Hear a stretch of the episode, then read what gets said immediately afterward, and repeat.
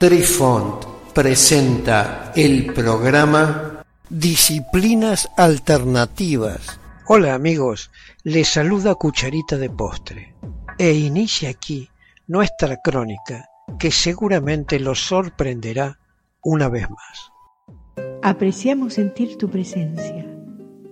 Comunícate con nosotros.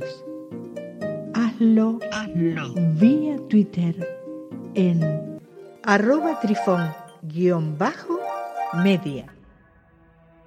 Hola, soy Besitos de Sol. En el programa de hoy escucharemos La goleta Ellen Austin y el buque fantasma. Nuestra historia comienza en el año 1854, cuando la goleta de tres mástiles llamada Ellen Austin era votada en Damariscota, una ciudad en el condado de Lincoln, Estados Unidos. La goleta contaba con una capacidad de desplazamiento de 1.800 toneladas y una longitud de 64 metros. Era propiedad de la familia Tucker de Wiscasset, Maine, y estuvo activa hasta el año 1883.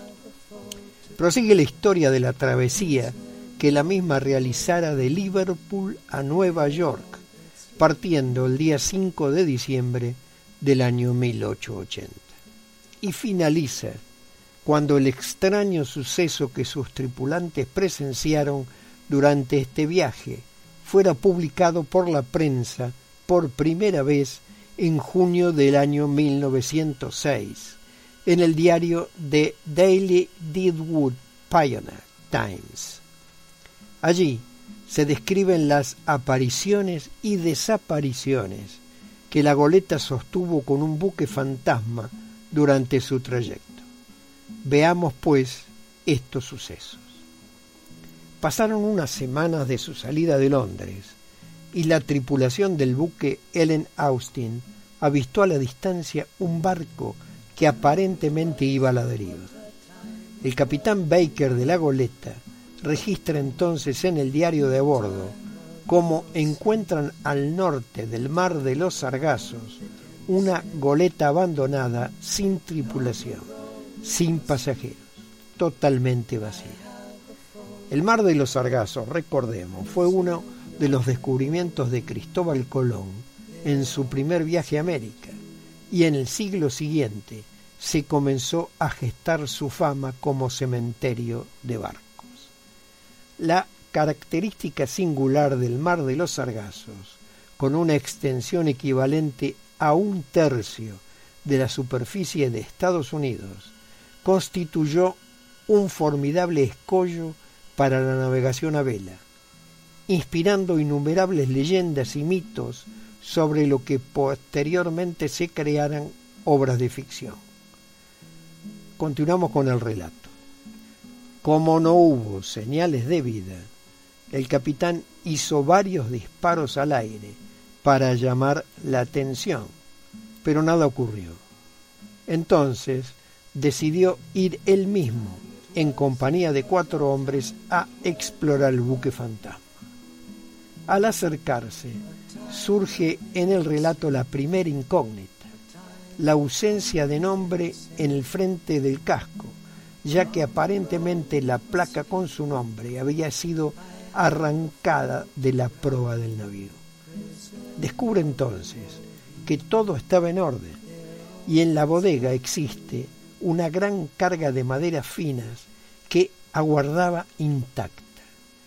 En esa época era muy común el acarreo marítimo de caoba y cedro desde América Central a Europa.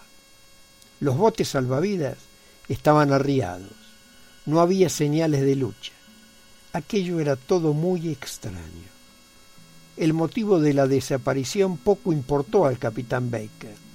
De inmediato, y pensando en la recompensa que significaba la carga encontrada, organizó una nueva tripulación haciendo que un grupo de submarinos se trasladara al barco vacío para así poder continuar el viaje.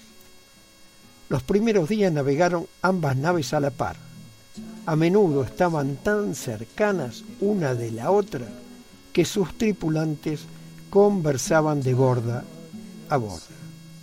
Al final del segundo día, los alcanzó una tormenta que duró toda la noche.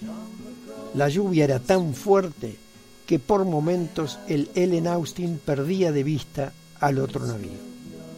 Al amanecer siguiente, bajo un cielo azul libre de nubes, el Ellen Austin se encontraba en aguas sumamente tranquilas, pero el barco sin nombre había desaparecido. Por fin, al tercer día de buscar, el vigía observó en el horizonte lo que parecía ser la goleta perdida. La nave iba sin rumbo, llevaba tan solo por las corrientes marinas, pero sucedía algo inexplicable. Nadie respondía a las señales que se le hacían desde el Ellen Austin.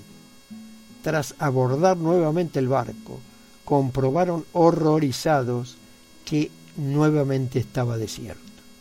Buscaron en la bodega y en cada rincón del barco, pero no había ni rastro de los marineros que allí habían bajado, ni de sus provisiones, ni siquiera del nuevo libro de bitácora que Baker había dejado a su nueva tripulación. El capitán Baker pensó de inmediato en un motín, pero no había huellas de violencia y todo el mundo había desaparecido sin dejar rastros. El capitán decidió colocar un nuevo grupo de marineros en el barco, fuertemente armados esta vez y asegurando ambos barcos. Los marineros casi se le amotinaron, pues estaban aterrados ante la desaparición de la otra tripulación. Todo marchó a la perfección durante los siguientes dos días, pero después de una ligera llovizna comenzó a caer una espesa neblina que cubrió todo. La niebla impedía ver a más de 500 metros, pero las luces del barco fantasma eran aún visibles. Al despejarse esa espesa niebla, el barco fantasma se había esfumado nuevamente. Casi enfrente del Ellen Austin, la goleta misteriosa había desaparecido en el más completo silencio. Y con ella, cuatro hombres armados se habían desvanecido, igual que las anteriores tripulaciones. El Ellen Austin por fin llegó a su destino el 11 de febrero del año 1000 881.